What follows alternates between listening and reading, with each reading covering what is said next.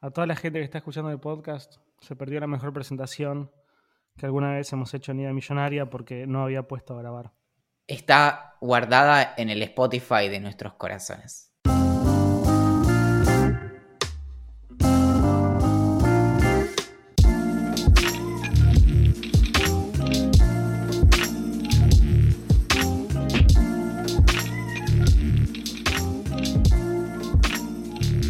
Las entrañas del espacio-tiempo llegan nuestros héroes, perdidos, exhaustos, ensangrentados, pero sin perder el coraje. Han sido años terribles, la guerra y la violencia han decimado a lo que quedaba de la ciudad, pero ellos resisten, como pueden, cuando pueden, lo que pueden, y pueden bastante poco. Axel Marazzi, que en lo que ya parece ser otra vida, supo ser uno de los 20 menores de 20 reconocidos por la revista El Pirata Feliz por escapar de la justicia por sus delitos de todo lo que es bajar cosas de internet, y quien durante mucho tiempo fue conocido como el Steven Spielberg del Instagram, aunque en otros ámbitos lo conocieran como Axel, el que se comió el falafel. Y desde la clandestinidad pronunció estas palabras, aunque nos cueste encontrar el sentido a todo lo que sigue a continuación. Mi nombre, que ya hace mucho no escucho a nadie decir, es Valentín Muro, alguna vez promotor de bebidas energizantes a la salida de algún que otro jardín de infantes, experto de renombre en dar vuelta a panqueques con un sutil y coreográfico movimiento de un solo brazo, y esta es la historia de Idea Millonaria, el último podcast que queda en el planeta Tierra. ¡Hola, guachito! ¿De cuál era ese- esa presentación? ¿De qué, ¿De qué episodio? Pues ya estás robando sin vergüenza. No, eh, temporada 1, episodio 20. De hecho, te voy a decir ahora mismo. Éramos tan jóvenes, boludo. No, ni hablar, ni hablar. Axel, estuve buscando acerca de la historia de la pizza. Porque, bueno, vos, vos viste el, el documental este que se llama eh, Ugly Delicious. Vamos a contarle a la gente por qué surgió que vamos a hablar de la historia de la pizza. En el podcast secreto le comenté a Valentín que empecé a ver hace nada, hace un día, Ugly Delicious, que es, un, es, un- es una serie original de Netflix que cuenta historias de comidas. El primer capítulo, el primero primero de la primera temporada, porque ya tiene una segunda temporada, es sobre pizza y el segundo episodio trata sobre tacos, que lo, tengo, que lo dejé por la mitad por ahora, eh, hasta que termine de grabar Idea Millonaria y, lo, y vuelva a él. Eh, y es muy interesante porque cuenta no solamente la historia de la comida, dura casi una hora, dura como 55 minutos. Es muy interesante porque no solamente cuenta la historia de la comida, sino también cómo fue evolucionando gracias a la migración de diferentes, eh, de, diferentes personas a lo largo del tiempo. Por ejemplo, cuando vinieron los europeos a eh, América y trajeron su receta de la pizza de Nápoles, cómo los, los americanos, los estadounidenses, la fueron modificándole, po- poniéndole, no sé, desde pollo hasta eh, chocolate arriba, eh, cómo los tanos de Nápoles no consideran eso una pizza y los yankees sí, eh, quién dice que es una pizza, de dónde nace y demás, y está muy bueno y lo mismo hacen con los tacos, que viajan a México, viajan al, al mercado de los abastos, que es un mercado inmenso, uno de los mercados más grandes del mundo que está en, está en México, y, y van contando la historia de, por ejemplo, el taco árabe o el, o el pastor o el carnitas, eh, bueno, todos los, diferentes tipos de tacos. Axel, lo mencionan, con- eh, mencionan a los tanquitos. Los tanquitos, los tanquitos son los que hago yo en casa, que no tienen nada que ver con un taco original. Eh, así que, nada, por eso se nos ocurrió leer un poco sobre la historia de la pizza en Idea Millonaria, que quizás les interesa a todos porque básicamente la pizza es una de las comidas más ricas de la historia del universo conocido. Pregunta eh, sorpresa. eh, respondan los que hayan estudiado o los que no. Axel, ¿en qué año? Voy a ir, voy a ir por. A ver, ¿en qué año surgió el delivery? No, qué sé yo, en el... ¿Antes o después de Cristo? Axel, ¿cómo vos te imaginas? ¿Cómo en la práctica, cómo te imaginás el delivery en el siglo I después de Cristo? ¿Cómo pido comida Caminando. por delivery? Y pasás por el local del mercado y les decís, che, boludo, ¿me traes más tarde un sanguchito a casa? Sí, obvio, ahí voy. ¿En cuánto tiempo? ¿En 40 minutos? Dale de una. Yo termino de comprar y, y te espero en casa.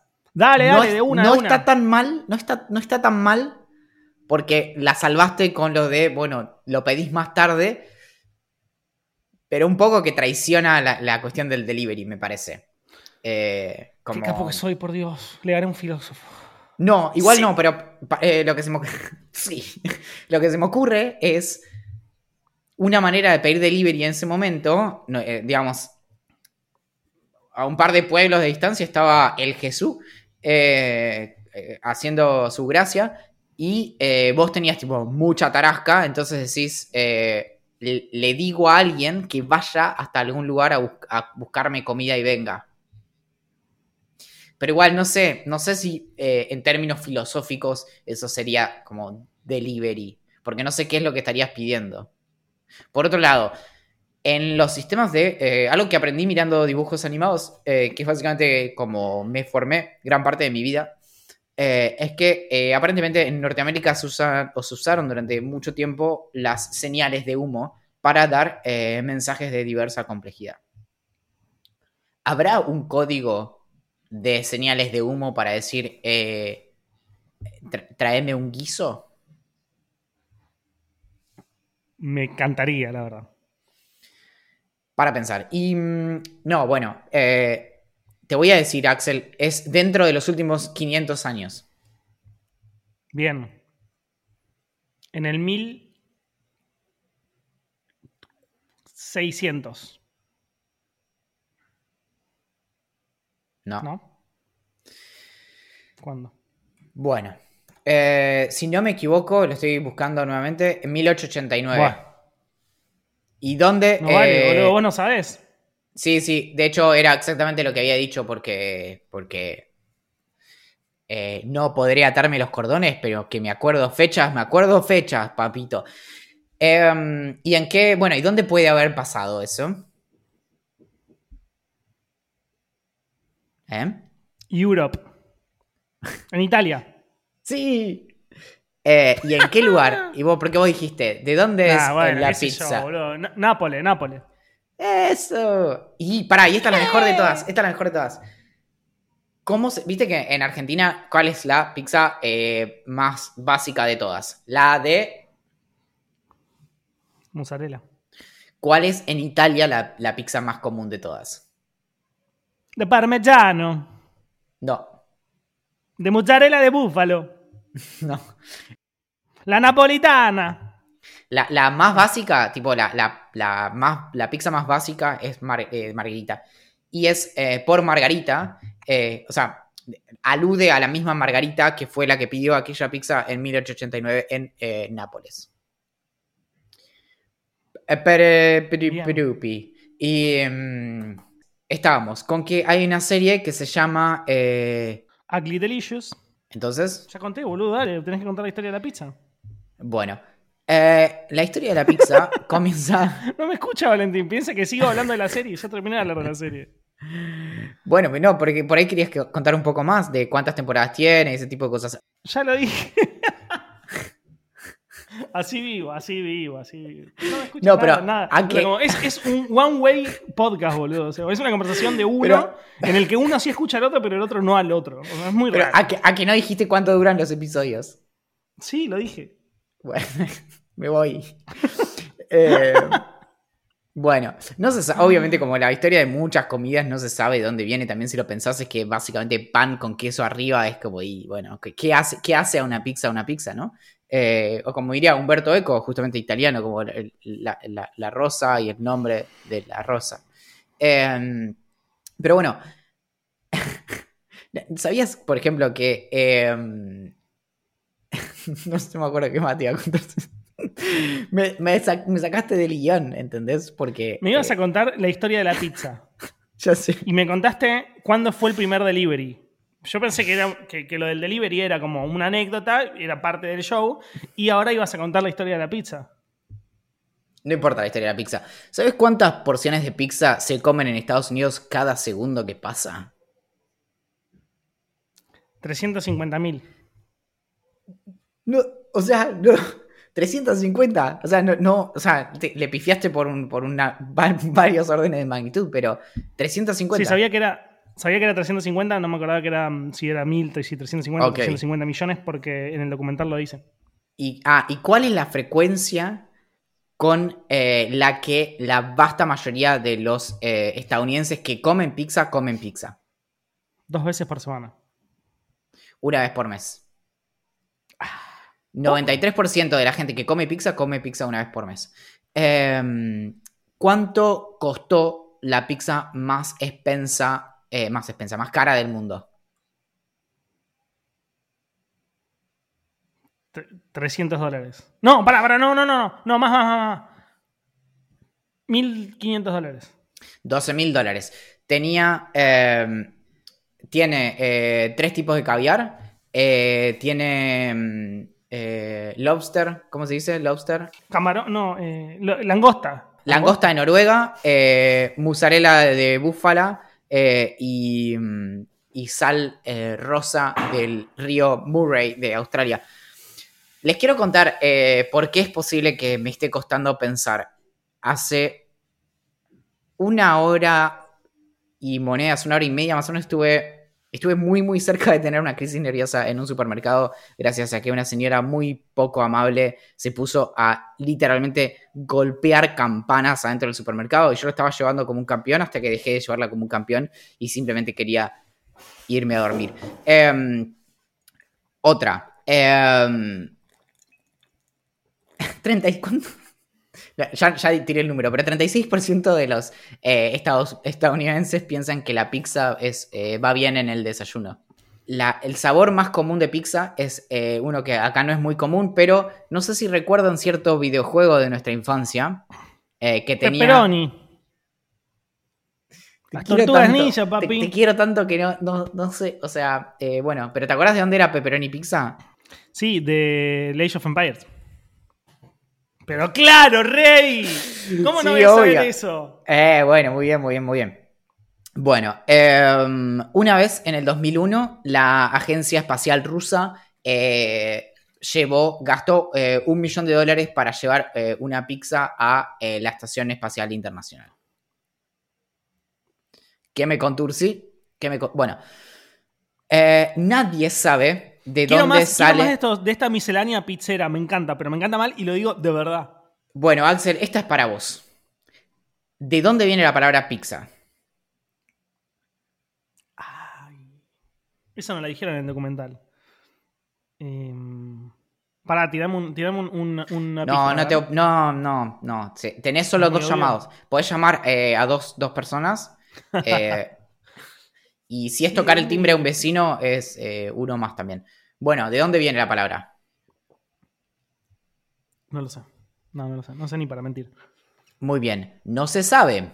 Eh, la primera vez que fue eh, que se la, la expresión más antigua de la palabra pizza remite al año 997 eh, de la era común en Gaeta, Italia. Luego el nombre empezó a, re- a- a- a difundirse por otras partes de Italia. Pero pará, pará, paréntesis. Vos hace un rato dijiste que el 36% de la gente pensaba que, que la pizza en el desayuno va bien.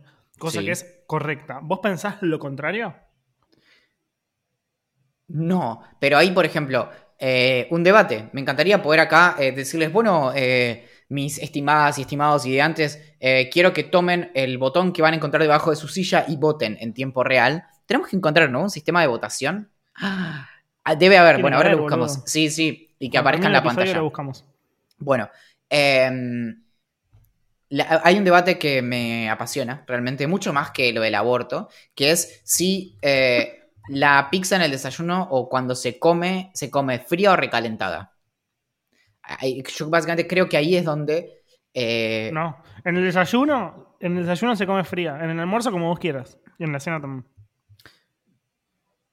No, o sea, eso es el whisky, pero estamos hablando de pizza. Eh, de hecho, eh, una vez leí, ¿no? Eh, lo habíamos contado, creo, que eh, una de las cosas, una de las conversaciones difíciles que hay que tener con tu pareja antes de como decidir como, bueno, formar un vínculo serio es eh, preguntarle qué opina de recalentar pizza. Pero, mm, bueno, y aparte de eso, ¿qué más te puedo decir? Pará, Em, clave. Pizzería preferida tuya de Buenos Aires. eh, Digo de Buenos Aires porque si me sigue Bariloche, como en general es improbable, es imposible. No, Axel, en Bariloche solo tenemos jabalíes, no, no hay, no hay Qué pizza. bien. Eh, pero em, me, me- eh, me- me encontré un pegote en el brazo. Es muy feo esto, pero no, no sé de dónde sería. De- bueno, Esperemos que no sea lo que Eh, estoy pensando. Sí, sí, pero no, bueno, igual para, descubrí eh, que una de las plantas que tenía en el, en el eh, balcón en el, en el, tiene un, como, ¿cómo se llama? Un eh, macetero en el balcón. Em, cuando la cortás sale un líquido blanco que es tipo plasticola. Y tipo, pero queda como, como si fuera, como que es pegajoso así. Entonces, en vez de gomero se me ocurrió que se le puede decir boligomero. El yo tengo gomero. ¿El gomero? ¿Vos tenés un gomero que cuando lo cortás lanza ese coso? Yo no sé, nunca. No, no sé si es gomero. Solo digo que se podría llamar boligomero porque le sale como si fuera boligoma. Ah, de una, me gusta. Si es un gomero, mucho mejor. voy a interrumpir. Bueno, para, no me eh, contestaste cuál es. No me contestaste cuál es tu pizzería preferida. Em, ¿Tenés? Podés no tener.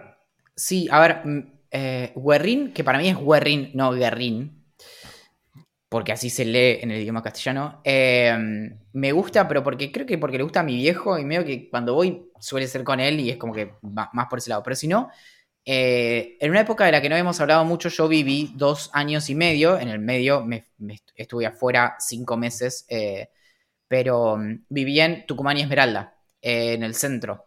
Y muy cerca de donde vivía Borges. Debe ser por eso que, me gusta escribir. Y mm, en, en esa zona tenés todas las pizzerías. O sea, básicamente tenés Banchero, eh, de la familia de nuestro querido eh, Juan Carlos. Eh, Luciano. está Los Inmortales, está Las Cuartetas, está El Cuartito, está Werrin y Kentucky, creo. Pero me gustaba también Las Cuartetas, que iba a veces en el, cuando trabajaba por ahí cerca también. y... Mm, no sé. Pero si Ahora me elegir una sola de esas. Ah, no, ya sé, igual me estaba olvidando. La que más me gusta hoy es la de Hell's Pizza. Nada que ver. estaba pensando en las clásicas, pero eh, es, mi, es mi favo. Bien, me parece bien. A mí, de las que pido por teléfono, sí es Hell's Pizza, porque está acá cerca y no sé qué, pero si puedo ir a un lugar, la, mi preferida de siempre, que me encanta, que no sé qué, es Imperio en Chacarita, que queda enfrente de la estación Federico Lacroce de subte de la línea B, que es espectacular, boludo. Cuando voy termino sintiéndome súper mal. Porque nada. Eh, Qué bien. Como de más, como de más mal, boludo. O sea, con un moscato. O sea, termino sintiéndome mal y en pedo, porque me tomo una botella de moscato y me como media musa grande y, exploto. Bien. Eh, acá acaban. acá Fran acaba de decir, dio mil vueltas porque Valentín y yo te juro que yo me emociono. O sea, yo me, a mí me dicen esas cosas y a, mí, no sé, se me, se me, se me, mira, se me paran todos los pelitos porque digo como, claro, no, o sea... Eh, ¿Sabes qué estaba pensando también? En, eh, en algo para eh, interrumpir el flujo de la conversación anterior, pero ahora me olvidé porque estábamos hablando de eso. la meseta estaba bastante bien también. Eh, pero... Em, eso. Esta semana también pasó algo muy loco. Es un tema que obviamente me, apasiona porque eh, básicamente escribo sobre tecnología y me eh, toca saber sobre estos temas, pero se, ayer fue la preventa de la PlayStation 5 en Argentina y en otras partes del mundo, que obviamente había sido anunciada creo que 10 o 15 días antes, con unos precios que son elevadísimos para cualquier estándar, eh, básicamente 76 mil pesos la versión eh, digital y 100 mil pesos la versión con lectora óptica, eh, que son más cercanos de, digamos, a dólar oficial, mil dólares, que es el doble de lo que sale la consola, y, no sé, 1.300 dólares la, versión con lectora óptica. Y mm, el asunto es que eh, se anunció muchísimo, como con bombos y platillos, y la preventa duró dos minutos. Tres con toda la furia. No solo eso, sino que al principio los sitios estaban caídos. Entonces, todos los eh, retailers que iban a tener eh, a la PlayStation, que eran Musimundo, Compumundo, la tienda de Sony oficial, Frávega, Cetrogar y algún otro más, a la una de, la tarde, que iba cuando se abría la preventa, eh, se cayeron todos, o sea, o no tenían los productos listados y cuando apareció el producto listado ya estaban sin stock. Entonces eh, dije, bueno, esto hay que llegar al, fondo de toda esta cuestión, porque en el medio también estaba eh, el banco francés que ofrecía 12 cuotas sin interés. Entonces eso, nada, cualquier cosa que esté en cuotas sin interés es como lo mejor en lo que podés ahorrar. Entonces me puse a averiguar qué había pasado. Y hablé con gente de, de PlayStation o de, la agencia, mejor dicho, y hablé con gente del banco francés.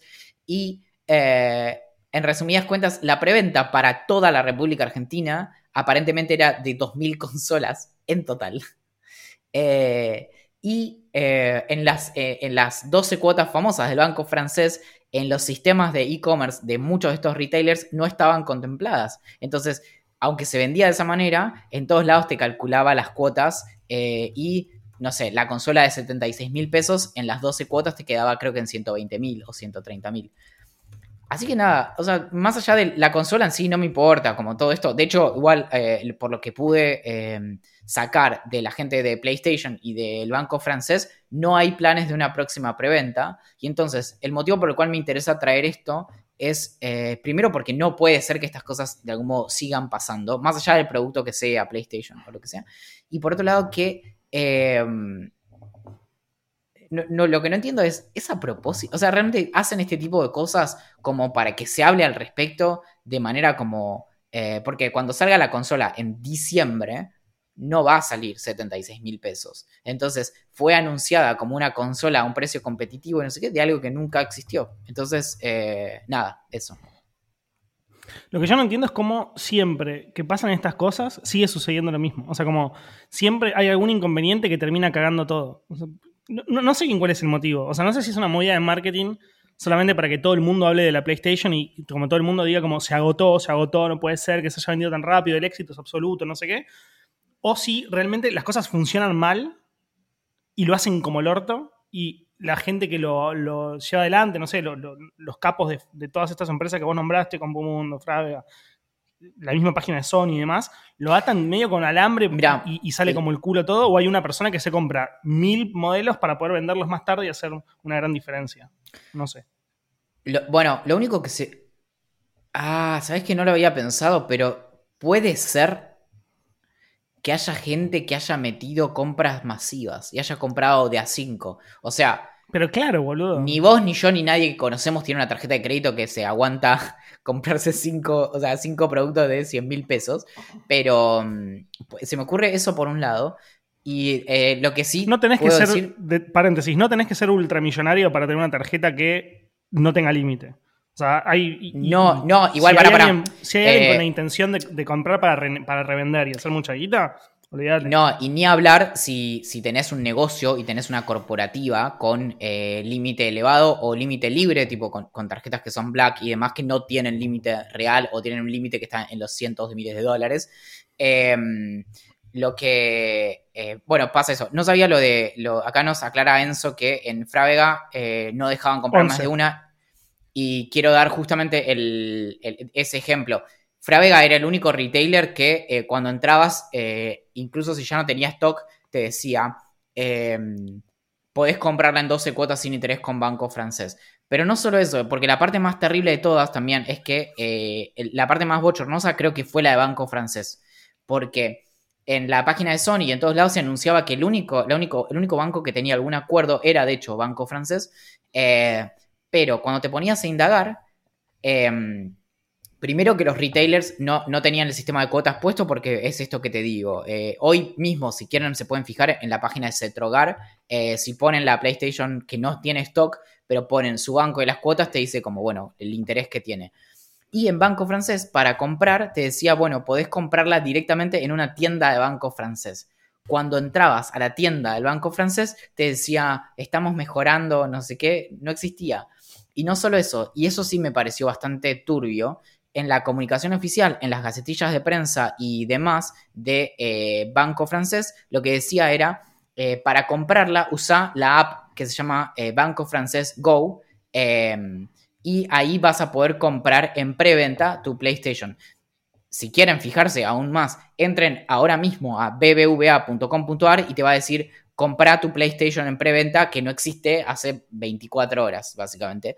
Em, y lo peor de todo es que te decía que en la, en la gacetilla decía, bueno, eh, bajate esta app. Yo, obviamente, como soy un periodista de investigación, hice todo el proceso Y cuando te bajabas la app famosa, que primero no te dejaba loguearte porque estaba saturadísima por la cantidad de idiotas que estábamos tratando de chequear lo mismo, y eh, una vez que podías entrar, la app en la que te decía de comprarlo te mandaba una página, que era la de shop.bbva.com.ar, que estaba caído el sitio. Entonces, básicamente te, hacían bajarte una aplicación en la que en ningún caso ibas a necesitar para comprarla. Eh, porque eh, lo que te mostraba la app, eh, cuando le pones, te pone, bueno, puedes comprarlo en todos estos retailers que de hecho no tienen la consola. Así que es muy probable que, al menos, no, no, no puedo calcular yo la probabilidad, pero lo que me dijeron de parte de PlayStation y el banco francés es que no está contemplado en absoluto que haya una nueva preventa, que el stock era de 2.000 unidades y que está agotado y que a llorar a la llorería. sí, eh, yo, no sé bien cuál es la onda. O sea, como no sé si todo funciona como el culo, es toda una gran estafa o... No sé, no sé. Che, escúchame, em, para los que no vieron las historias y, hicieron interconexiones así como medias raras de investigador, tipo el inspector Gadget, con Valentín salimos a escabiar después de... ¿Cuánto? De estar juntos en una vereda. Eh, tres días. No, me diría, no, no sé cuánto. ¿Febrero? ¿Cuándo empezó la cuarentena? No sé. 21 eh, de marzo. Seis meses. 21 de marzo, lo recuerdo. Fue hace 83 años. Eh, nos pasaron 83 años. Seis, meses. O sea, como ahora se habilitaron en Capital Federal los bares en las calles, dijimos, bueno, vamos a beber como nos gusta hacer a nosotros. Y fuimos a 878, que es un barcito acá en Capital. Eh, yo no había Valen, creo Valen ya había salido a morfar afuera. Bueno, ya lo conté, en el, Claro, eh, o sea, básicamente mi, única experiencia había sido la anterior, así que. Eh, Valen ya, ya, la, claro, ya, ya, había salido. Y yo era la primera vez que salía a un bar desde que empezó la cuarentena. Como saben, la primera parte de la cuarentena la pasé en la casa de mi familia porque recién me había separado y estuve que tipo 63 días sin salir de la calle literal. O sea, como fue el récord absoluto. Ahora, como vivo solo, salgo bastante seguido a hacer las compras, andar en bicicleta, eh, y ahora fui finalmente a un bar. Todo lo que es la Mer Picaportes. Sí, todo lo que ya como eso ya lo hago hace rato, digamos, como es, parte de mi cotidianidad. Eso es lo más lindo, la verdad, de haber podido de, mudarme, lo más lindo fue la Mer Picaportes. Y, y, y fue muy raro, boludo, fue muy raro, fue muy raro. Eh, cuando llegué dudaba si sacarme el barbijo o no. Cosa que después terminas haciendo, porque obviamente la única forma de tomar, a no ser que te metas un trago por el orto, es eh, usando tu boca. O por las orejas, quizás. Ojo, pero para, eh, esto, esto, esto es serio. Eh, en Estados Unidos, en, viste que suelen tener este problemita de. la, por lo general, en los lugares en donde la, la, edad para beber es muy alta, se suele pedir que la bajen porque justamente cuando prohibís algo es más difícil regularlo. Entonces, hay eso cambia según los estados, hay algunos que son 18 años, algunos que son 21. En los de 21 suele haber mucho activismo para bajarlo a 18 para poder regularlo. Y justamente una de las formas en las que eh, los adolescentes toman alcohol em, sin que se den cuenta para poder alcoholizarse, pero sin tomar, es eh, con tampones con alcohol. Sí, sabía. tienen un nombre. Los bot. Eh, bueno, se le pone vodka, pero terminan todos detonadísimos.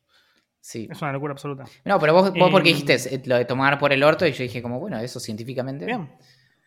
Y mm, bueno, y estuve muy perseguido casi todo, o sea, como hasta que me tomé mis primeros tragos, después me, alcoholicé levemente mm, y, y, se me fue, pero estuve como muy perseguido, eh, estuve como muy perseguido, es muy raro. Pero después, al, mismo tiempo después, cuando, llegué, cuando vine a mi casa y me quedé pensando cómo había sido el proceso y todo, la verdad es que resulta bastante seguro, porque incluso, no sé, para los que. claro, para los que van. No, quizás, quizás tengo coronavirus, o ya tuve, o no sé qué, pero digo, capaz ni, ni fue por eso, pero los que, los que van habitualmente al supermercado y demás, es como un. Es como un. El proceso es muy similar a ir a un supermercado, ponele. Para Nikita que nos pregunta, no, no estábamos en un lugar cerrado y estábamos. No se puede, no se puede estar en lugares cerrados. O sea, eh, algo que sí me parece que está bastante bien y creo que es señal de por qué Buenos Aires es la mejor ciudad del mundo. Em, el 100% de los lugares por los que pasé hasta ahora em, eran muy eh, hincha pelotas con los protocolos. Yo creo que es porque los deben tener bastante cortitos a los eh, gastronómicos. Entonces esto de tipo como, che, es así y es así. eh, y entonces como, no sé, desde en todos los lugares como que te limpian la mesa, te ofrecen alcohol si querés, eh, nada, un masaje si te está doliendo el cuello. eh, mucha atención. Sí, y, y besos en la boca y demás, es todo eso que se puede dar ahora, eh, que lo permitió eh, la No, pero, pero sí, Em, eh, en todos estos lugares es en la vereda, siempre que se pueda, lo cual en estos días también fue medio como trágico porque hubo días en donde lloviznó mucho. Eh, y tienen como todas estas reglas, bueno, alcohol en gel, esto, lo otro. Eh, en varios lugares no tienen, bueno, lo de los vasos, ¿cómo era? Nada, lo que, lo que iba a decir es, era que, mm, es, como el proceso es bastante similar a un, a un supermercado, pero más seguro incluso porque estás al aire libre.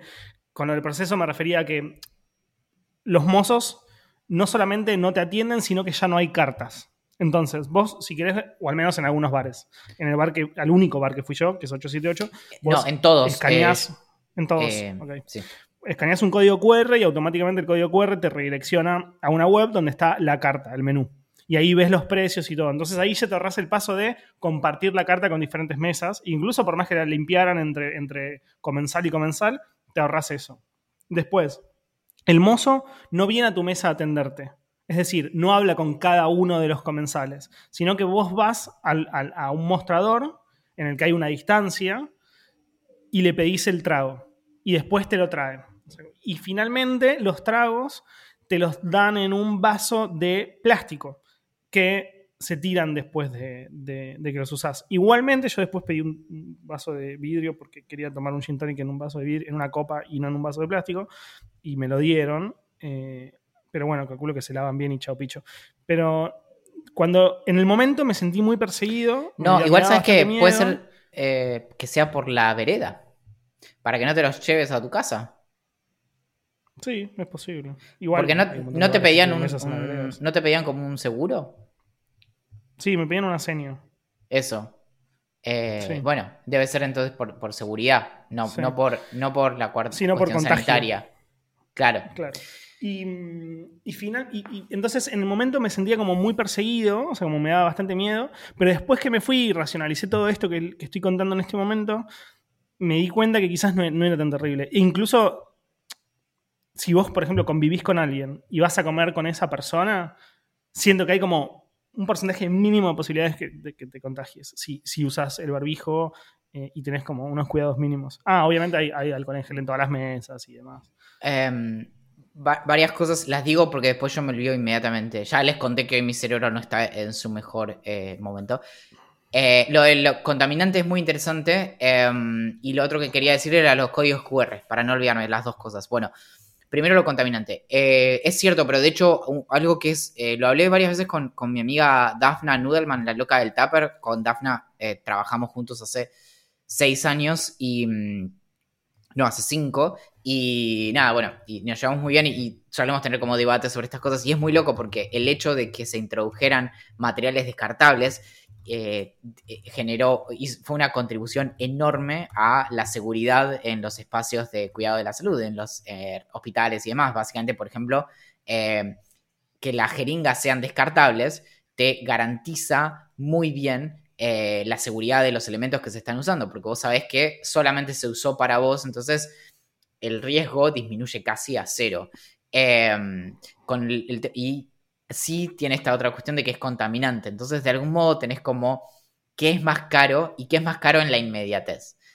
En el largo plazo, digamos, lo descartable es más eh, caro eh, por motivos medioambientales, pero en lo inmediato, para, por ejemplo, reducir eh, o contener la, dispersión de una pandemia, eh, lo descartable te viene súper bien. El uso justamente de lo que se llama plásticos de un solo uso y, y demás. Entonces, en realidad es, por así decirlo, un poco más complejo y hay que ver como, bueno, qué se gana y qué se pierde. Eso por un lado. Y respecto a los códigos QR, algo que, que son esas cosas que digo como, es como lo de eh, llamadas o videollamadas para lo que serían reuniones y como tratar de evitar cosas así que nos dan mucha fiaca. Hay algo muy interesante que es que eh, se volvió casi como más cómodo porque hay como mucha más transparencia. O sea, ya había una ley en la ciudad de Buenos Aires que obligaba a poner los eh, menúes en la vereda. Pero siempre hay que ver, a veces son súper chiquititos, están en una esquinita y tienen como una tipografía diminuta y yo qué sé. Y acá lo que pasa es que, eh, por ejemplo, eh, cuando nos vimos con Axel, yo escaneé el, el, menú y le mandé directamente, a Axel estaba todavía en su casa y él pudo ver el menú desde su casa, el mismo exactamente que yo, porque básicamente es una dirección web. Entonces, em, eso me parece como interesante porque podés hacer como una especie de eh, tener agendados los menús de los lugares y verlos desde tu casa, eh, que hasta hace siete meses, en muchos casos, para saber los precios de un lugar, contabas con que alguien haya subido una foto a internet de ese menú o lo que sea y eh, no podías como saber, bueno, cuáles eran los precios ahora de un restaurante al que vas a salir o lo que sea. Entonces, de algún modo creo que eso genera transparencia. Y mm, hablando de transparencia, me llama la atención que Axel en este momento sea transparente. Eh, porque aparentemente es completamente eh, traslúcido y no veo. ¡Ah! Fui a hacer pis porque tomé mucha agua. Seguramente no va a ser la única vez que vaya porque me tomé como un litro y medio en este tiempo. Lo de un comentario acá es que en algunos bares el código QR te manda el WhatsApp para que les hables y que te manden la carta. Ese es un buen criterio de si una persona es horrible o no. O sea, si una persona te pone el código QR a la carta, es una persona que nos gusta, bien, de eh, Good Place. Si una persona en el código QR te manda al WhatsApp para que le pidas la carta, eh, si se preguntan de qué tipo de personas está lleno el infierno. De ese tipo de personas. Bueno, así que esa fue nuestra, nuestra historia de, vernos finalmente después de tanto tiempo. Me pareció fantástico salir de nuevo. Me sentí, si bien raro, increíble. Y mm, nada, seguramente voy a empezar a salir a comer afuera. No siempre y no tan seguido porque tampoco abusar, pero me cago mucho, boludo. Extrañaba, mm, o sea, extraño mucho salir a, a, comer afuera y a escabiar. Eh, Pero ya lo dije 20 veces. Mirá, a ver, yo lo que estoy haciendo es que eh, me hago la comida y salgo al balcón. No, no cuenta. Yo necesito gente, necesito quilombo, necesito gente gritando. Eh, no, te, voy a decir, ¿te, te sirven? Te digo algunos tips. acá, yo no puedo creer que hace apenas, no sé, dos, tres meses discutíamos lo que decíamos la semana pasada de, mi psicóloga diciéndome que, mm, que, tenía que salir más y yo qué sé. Y, ahora te voy a dar tips para salir de tu casa, pero te voy a dar tips para salir de tu casa. Em, es muy difícil salir por varias cuestiones. Eh, una de ellas es que, por ejemplo, casi ninguna guía gastronómica te sirve porque quedaron todas desactualizadas. Gran parte de los locales o están cerrados o, o sea, o porque quebraron o no están abiertos o solo están abiertos para delivery y demás. Entonces, eso es un primer desafío, es saber a dónde demonios ir. El segundo desafío es que si decís como, no sé a dónde ir, así que eh, voy a ir a dar una vuelta, te vas a encontrar con un montón de lugares que te van a dar ganas de ir y te van a decir, ¿tenés reserva? No. Ah, bueno, dé media vuelta y váyase. Em, entonces, entonces, no sabías a dónde ir. Después salís a buscar un lugar y en los lugares no puedes entrar porque no tenés reserva. Eh, y en algunos lugares en donde eh, hay lugar o lo que sea, te sentás y al lado te pasan los bondis porque no son veredas como eh, afines para la tranquilidad y todo eso. Es decir, si bien en, Palermo está lleno de, bares y cosas así, hay muchos en los que el bondi te pasa por al lado y es, y todo un tema. Em, ¿Sabes lo que estoy manija, pero mal, boludo? Pero mal, mal, mal fuerte. Porque cuando estaba en mi casa, con mi familia comía todo el tiempo o todos los fines de semana, pero ahora no como desde que me mudé.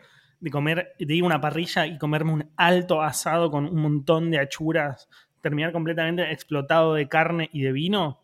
Sé que los siguientes vegetarianos y veganos me deben estar barriando en este momento y me lo merezco, pero lo, lo ansío mucho eso, así que probablemente el próximo lugar al que vaya va a ser una alta parrilla. Sí, iba a decir, puedes ir a una rave también. Eh, yo no, no, voy a. No voy a una, parrilla hace mucho tiempo. Wherever cerró. Eh, Wherever está en venta. eh, y esto es real. Obviamente hice los números y los números no me cerraban por ningún lado, pero dije, ¿qué pasa si me compro un bar? No, Eh. Valentín, por favor, boludo. Cierra, o sea, pero. Pero para empezar, no puedes poner música muy fuerte. Eso para empezar. Segundo, te encanta el whisky, es decir, alcohólico alert. Terce- o sea, como tercero, eh, no sabes manejar un bar. No sabes manejar No. un bar. No, no, no, Eh, yo sé. No, no, está, Em, está todo mal. Y tampoco sabes cocinar muy bien, entonces como que tampoco la cocina. Entonces como estás hasta Y, los huevos. em, O sea, te compras un bar fundí seguro. Y bueno, así que eso. Eh, después eh, le pregunté a, a- a una amiga que, que está justamente con, con toda la cuestión de- del bar. Como, bueno, primero, eh, ¿cuánto me sale comprarlo? Y por otro lado, me pasó como las... eh, están vendiendo como parte del stock, como de botellas y eso, y hay un montón de whiskies increíbles que obviamente hay, hay mucho stock como incompleto eh, de, de cosas que estaban como, digamos, botellas abiertas y cosas así. Entonces también ahí dije como, ¿qué pasa si me compro 30 botellas a las que les queda tipo esto? Eso, ¿ves? Eso no me disgusta. Eh, Eso no me claro. parece una mala, una, Y- mala, una mala inversión. Total, te lo vas a terminar escabeando. Eh, claro, así que bueno. Y mm, eso, ¿Querés, no, y entonces... que, ¿Querés contestar preguntas o, o seguimos charlando y dejamos preguntas para la semana que viene? Me da- Ah, no, sí. problema. No, eh, hagámoslo de las preguntas porque no sé si. eh, yo, yo últimamente, Axel, eh, o sea, por suerte te tengo a vos. Por suerte en esta sociedad somos dos y, y una parte es la parte buena y la otra es, es yo. Eh, pero Una parte es la parte mala y la otra es la parte mala. la parte peor. Pero mm, no, que mm, alguien nos preguntó, ¿el del video es Axel? y es tipo, somos dos. Uno usa anteojos y el otro no. En el video aparece un petizo con anteojos. Como cuál de dos va a ser. Como si vos tuvieras que Claro. apostar. Eh, así que nada, le dije como, sí, sí, es Axel. Uy, pará, me encanta esta pregunta de Carlota. Pará, bueno, no, pará, pará, no hicimos la trompeta, estamos muy acelerados hoy. El tema de, Estamos, de- de tomar eh, falopa antes de arrancar es, eh, nos está haciendo mal. Em, dale. Do your thing, motherfucker. Motherfucker.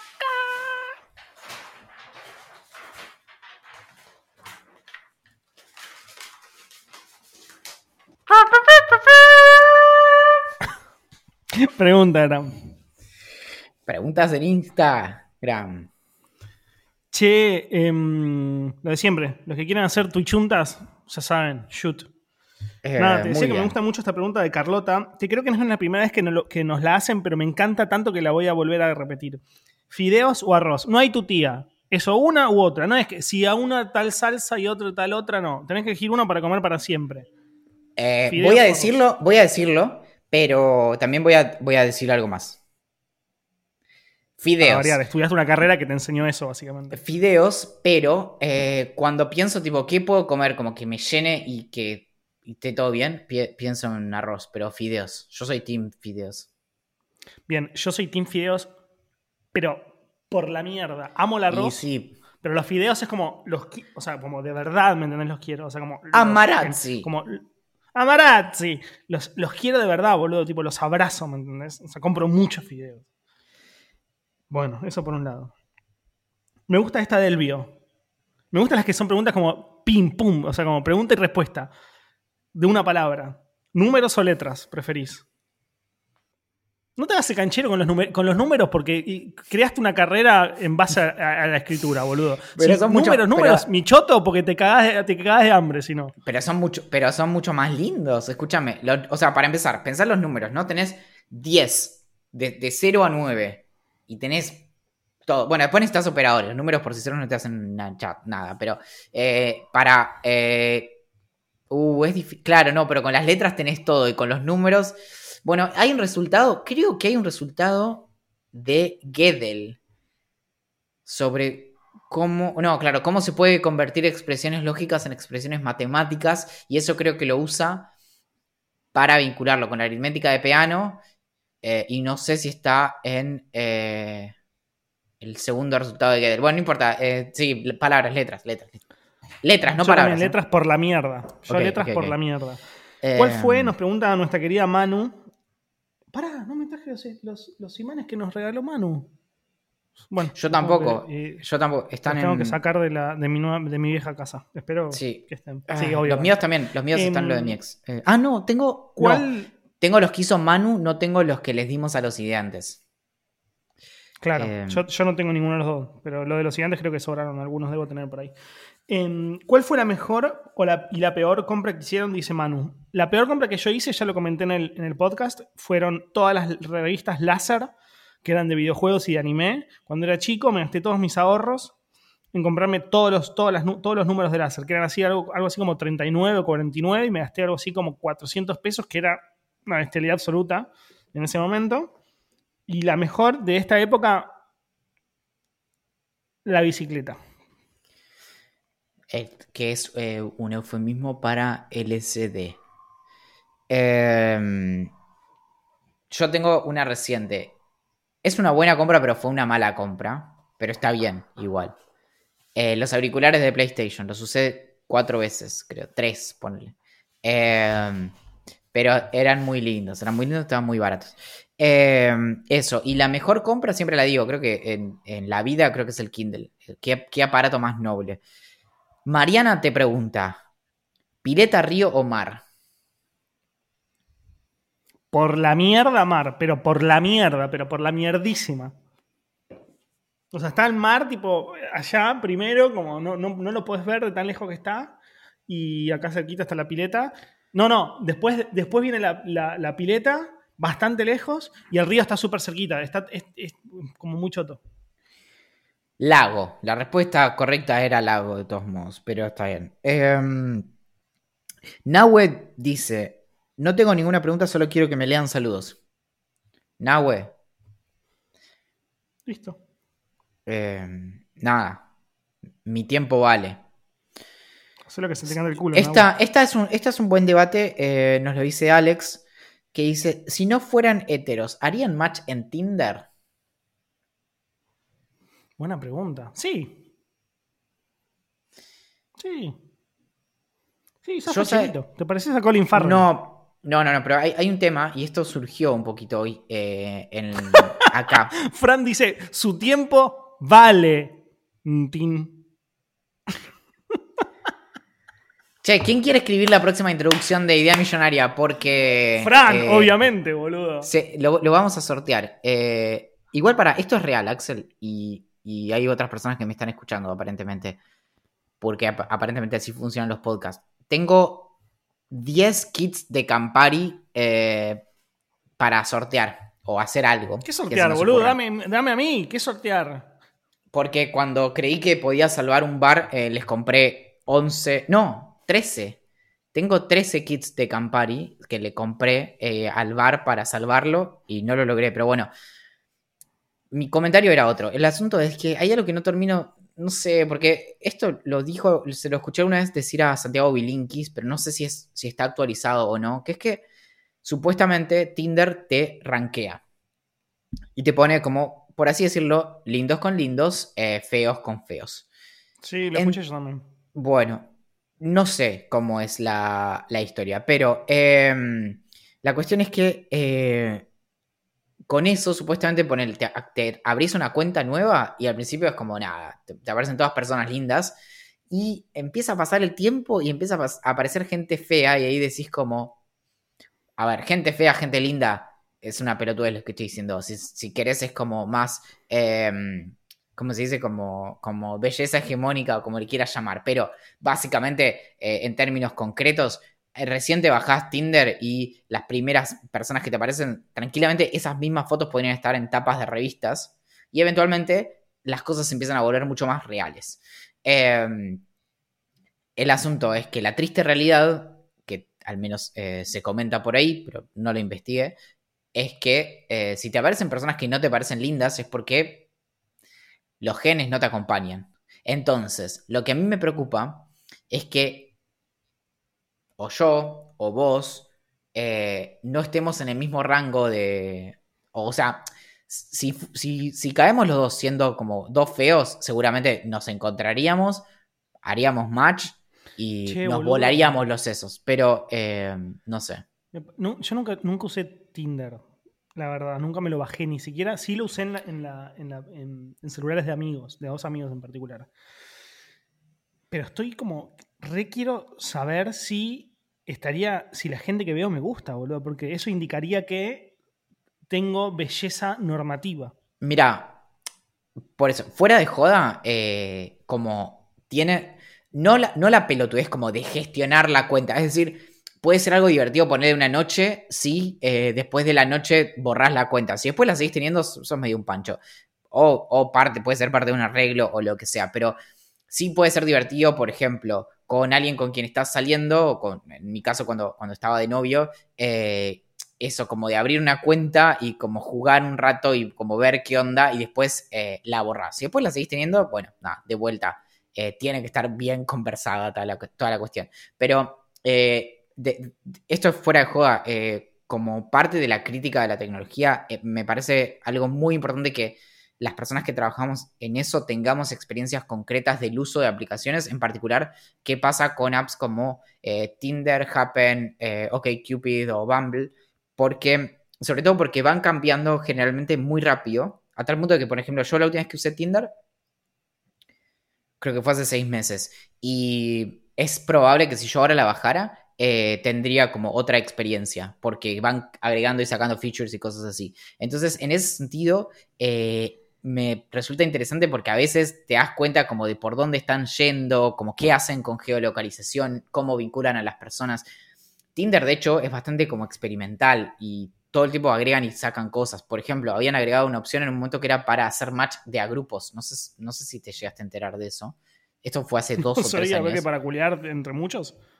Era medio como para la previa, ¿entendés? Entonces estamos acá haciendo como tres chabones, entonces eh, hay otras tres pibas y, y como macheamos en el grupo y nos vamos como saliendo. Ah, no era tipo para orgías.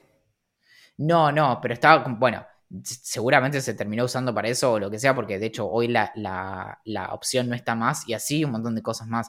En un momento Tinder eh, tenía como una especie de newsfeed en donde vos podías ir como subiendo eh, tus imágenes y eso también, bueno, muchas cosas así. Entonces, son interesantes de verdad, más allá de la cuestión como de genuinamente querer como buscar con quién culiar, sino eh, como, o sea, básicamente qué es lo que están haciendo.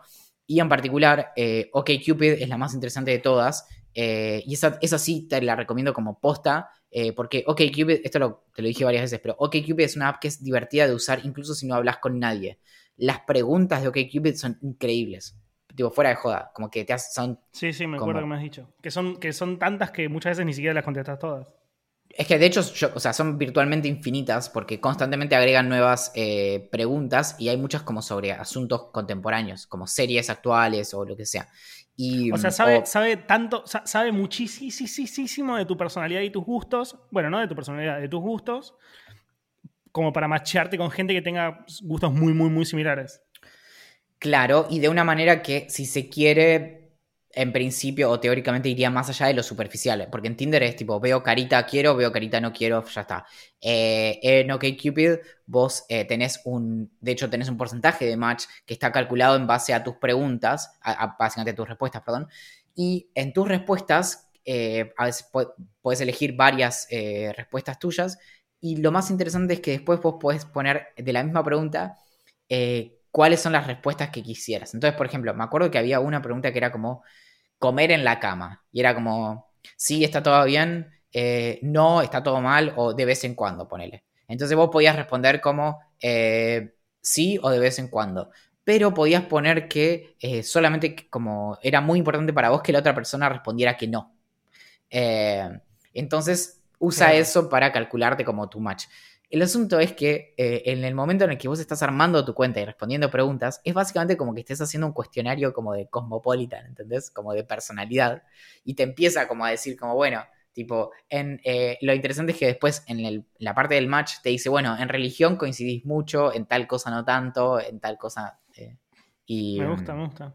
Me gustaría más No. por, por contestar las preguntas, pero en plan, ni, siquiera, ni siquiera machear con gente, sino simplemente saber mi opinión en relación a algunos temas que quizás ni siquiera pienso, como comer en la cama. Es que había algunas así que vos decías, tipo, como, no sé, pero te juro porque nunca pensé en esto, como qué tanto me preocupa tal cosa. Eh, Nos pregunta nuestra querida, nuestro querido Palta, em, ¿cuál sería nuestra vida de Tinder? Estoy pensándolo desde que lo preguntó y fue hace algunos minutos ya. Y sinceramente no sé qué contestar. Porque no sé cuáles son en general las bios de Tinder. Tipo, ¿qué, se pone usualmente? Me gusta leer, eh, me gustan ver series, mm, eh, soy periodista, no sé. No sé qué se pone.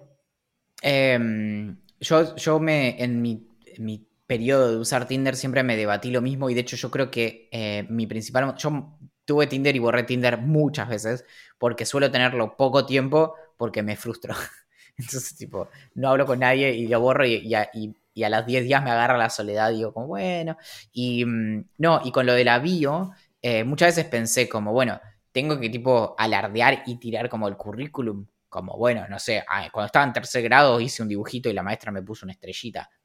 Em, o si es más como por el lado de, bueno, no importan las cosas de tu LinkedIn, tira algo que sea como divertido o que genere intriga, como... Em, éramos cuatro hermanos, ahora somos tres. Yo te re y like, te pregunto eso y listo. Claro, entonces es tipo, como, ¿qué pasó? no, sé, no sé quién es este chabón, no me gusta su cara, pero tengo que saber qué pasó, claro. Em, entonces es eso, no sé, como no, sé cuál atrapa más. Eh, yo sí te puedo decir que la última bio que tuve, que por un nivel como de fiaca, como monumental, la, mantuvo durante mucho tiempo, era algo así como hago el mejor eh, crumble de manzana de este lado del universo. Nice. No sé. Nice. Y, eh, igual en esas cosas también que polarizan también por ahí a las personas le da ganas, le da ganas de como hablar para discutirte, ¿entendés? Como, eh, tipo, Batistuta es mejor que Maradona. Son los únicos dos jugadores de fútbol que conozco. Y Palermo. Eh, entonces, bueno, nada. Eh, pará, tenemos en, Twitch una Twitchunta de Jere. ¿Libros de Soledad Barruti, sí o no? Soledad Barruti escribió. esto, sin intención de bardear, no sé quién es la verdad. Mm. Sé que debo estar confundido yo, obviamente. Escribió Mal Comidos y, si no me equivoco, uno que se llama Mala Leche. Ah, sí, sí, sí, Mala Leche y Mal Comidos. Sí, no, eh. Eh, conozco sus dos publicaciones. No, la, no sabía que ella. No sabía el, nombre propio de la autora. Tengo entendido que es regrosa, ¿no? Yo no, no, no consumí eso. Sí, la naturaleza de su investigación me interesa mucho. Em, no, no, no, leí sus libros, realmente no. De hecho, nunca leí mucho sobre nutrición en general. Sí, eh, hay un montón de críticas que me parecen eh, súper interesantes y, como relevantes, como las que remiten a eh, alimentos procesados y demás. Pero creo que no estaríamos de acuerdo respecto de organismos modificados genéticamente o transgénicos. Em, por lo general, eh, desde el lado de la. hay gente como del lado del activismo vinculado a la nutrición y eso que eh, comparte desinformación eh, respecto de qué tan seguros son los organismos modificados genéticamente o los transgénicos y en eso por general como me, molesta bastante como el carácter anticientífico que tienen esos comentarios. Em, y había otra pregunta por acá. ¿Lago favorito? el lago Moreno en Bariloche. Em, bios de Tinder. Kits de Campari para todos. Em, Falco dice: eh, Tengo 30 años, terminé la carrera de piloto comercial en el peor momento de la historia. ¿Es muy tarde para aprender a programar? ¿Por dónde empezar? ¿HTML y CSS? Bueno, ni HTML ni CSS son lenguajes de programación, son en, HTML es un lenguaje de marcado y CSS es un lenguaje eh, que permite dar estilos o, básicamente em, dar forma al HTML. Eh, hace unas semanas grabamos un podcast que de hecho sale este jueves, o sea, el jueves eh, que acaba de que acaba de pasar, si estás escuchando esto después del domingo que salió el episodio, eh, en el que con eh, Franco Falaski hablamos justamente de eso, de, por dónde se puede arrancar para aprender a programar. Eh, pero acá también lo dijimos muchas veces, em, si tienen que hacer una experiencia, entren a Code Academy, que está en castellano y pueden ahí meterse a jugar con programación y al menos darse cuenta de que da mucho menos como miedo de lo que de lo que debería dar mucho menos miedo de lo que muchas veces da. Un detalle en, mi caso que mm, que tengo dos personas muy cercanas a mí que estudiaron carreras que no, les fue muy bien, son carreras más artísticas. Y si bien como su pasión es cantar y demás, eh, como a nivel ingreso monetario era como casi nulo. Entonces se tuvieron que poner a pensar alrededor de tu edad, alrededor de los 30 años. De hecho, creo que tienen ambos 30 años, o uno 29 y otro 30. Eh, como a qué dedicarse para poder eh, seguir como persiguiendo su amor por el arte, pero al mismo tiempo tener un ingreso más o menos potable. Y, y empezaron a estudiar CSS, CSS y HTML. Eh, y hoy ambos, después de más o menos seis meses de estudiar, eh, tienen trabajo los dos. Eh, entonces... Datazo, no sabía, ocho. Sí. Si quieres hacer maquetado y como decía Valen y demás, HTML y CSS es bastante simple y como rápidamente, en, pocos meses, sobre todo tenés como muchos tutoriales en castellano, en YouTube, gente que te enseña, que te explica y además cuando entendés que todo es googleable, eh, lo podés resacar y si no tenés un millón de cursos pagos que, nada, más, más personales, o sea, con profesores que te, que te, ayudan y que te van explicando eh, y, lo, y lo re podés como, lo re podés sacar y podés terminar trabajando de eso eh, sin ninguna duda en muy poco tiempo. Y hay mucho laburo de frontend. Eh, hay mucho, mucho laburo de frontend. Entonces, como, si quieres dedicarte a eso, puedes hacerlo. La cosa es que te guste, ¿no? Digo, quizás empezás y te parece una poronga y te quieres matar, pero bueno. Y encontrar como eh, por el lado donde lo enganchás como, eh, como algo que te interesa, o sea, cómo lo enganchás de una manera que te apasione, como a través de, no sé, un proyecto de algo que quieras hacer, como no es voy a hacer un sitio web, sino como, no sé, tengo un tío que tiene una distribuidora de eh, vehículos eh, a prueba de balas. Eh, voy a hacerle el sitio web.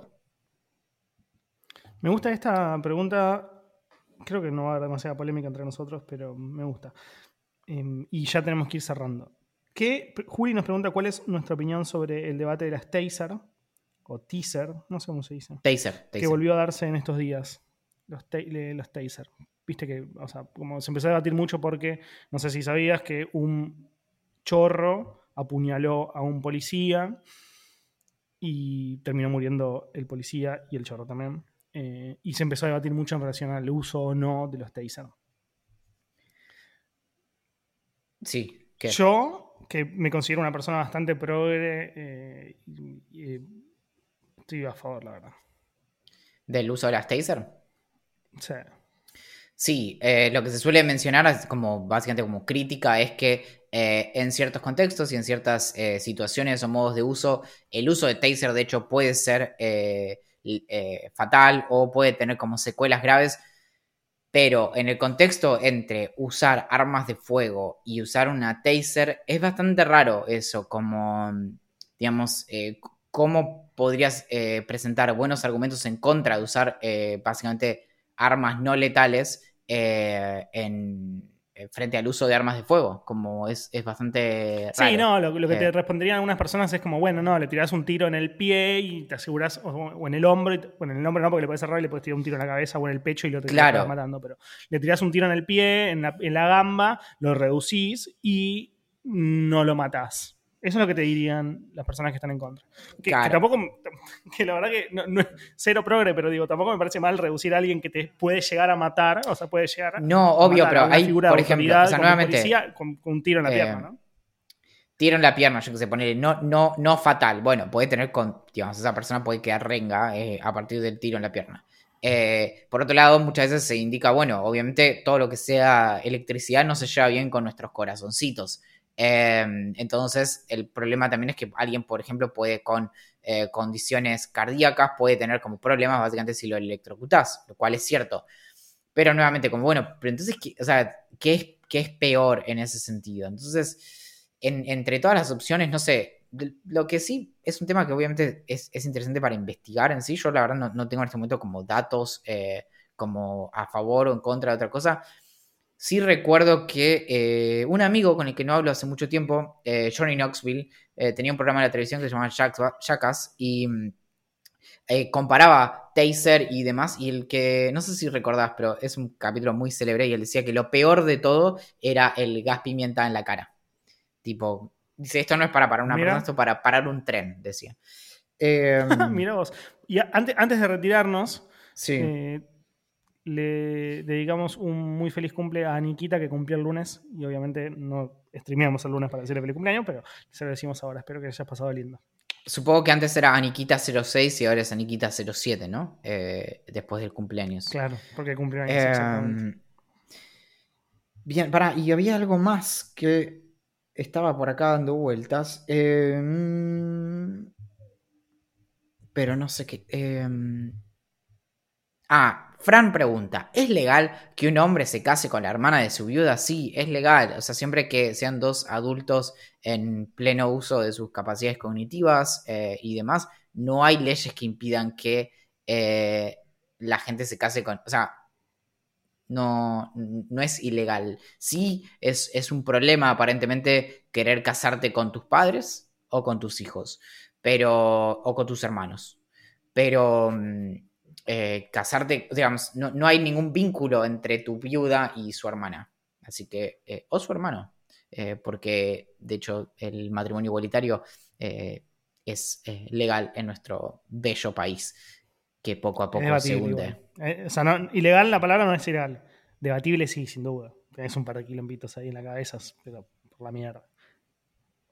So sorry, No. mate. Ahora, y ahora Sí, acá entra la complejidad. Y acá es donde justificamos que este podcast en Spotify diga que es de filosofía. ¿Qué pasa si la hermana de tu viuda era su eh, gemela? No, estás cagadísimo, pero estás roto mal. Pero estás roto mal, mal, mal, mal. Pero mal, eh, mal. Pero pensalo así, Axel.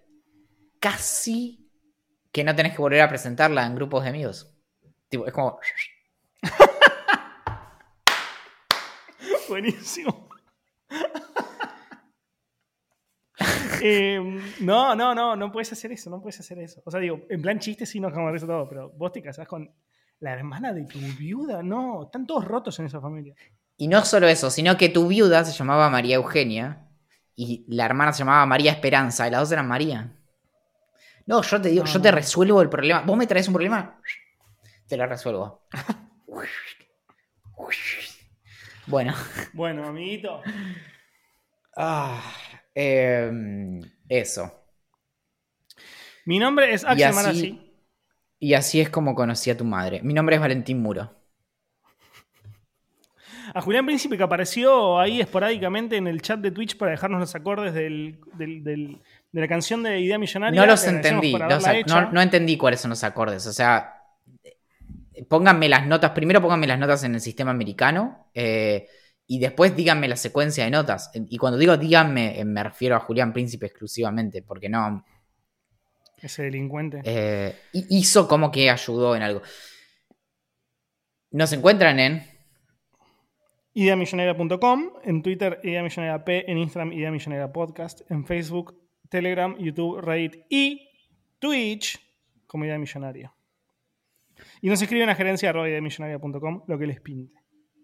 Y, en el, y pueden entrar en twitch.tv barra Julián Príncipe para eh, mencionarle que nos responda a nuestros mensajes y, y suscribirse a su canal. Atentamente. La gerencia.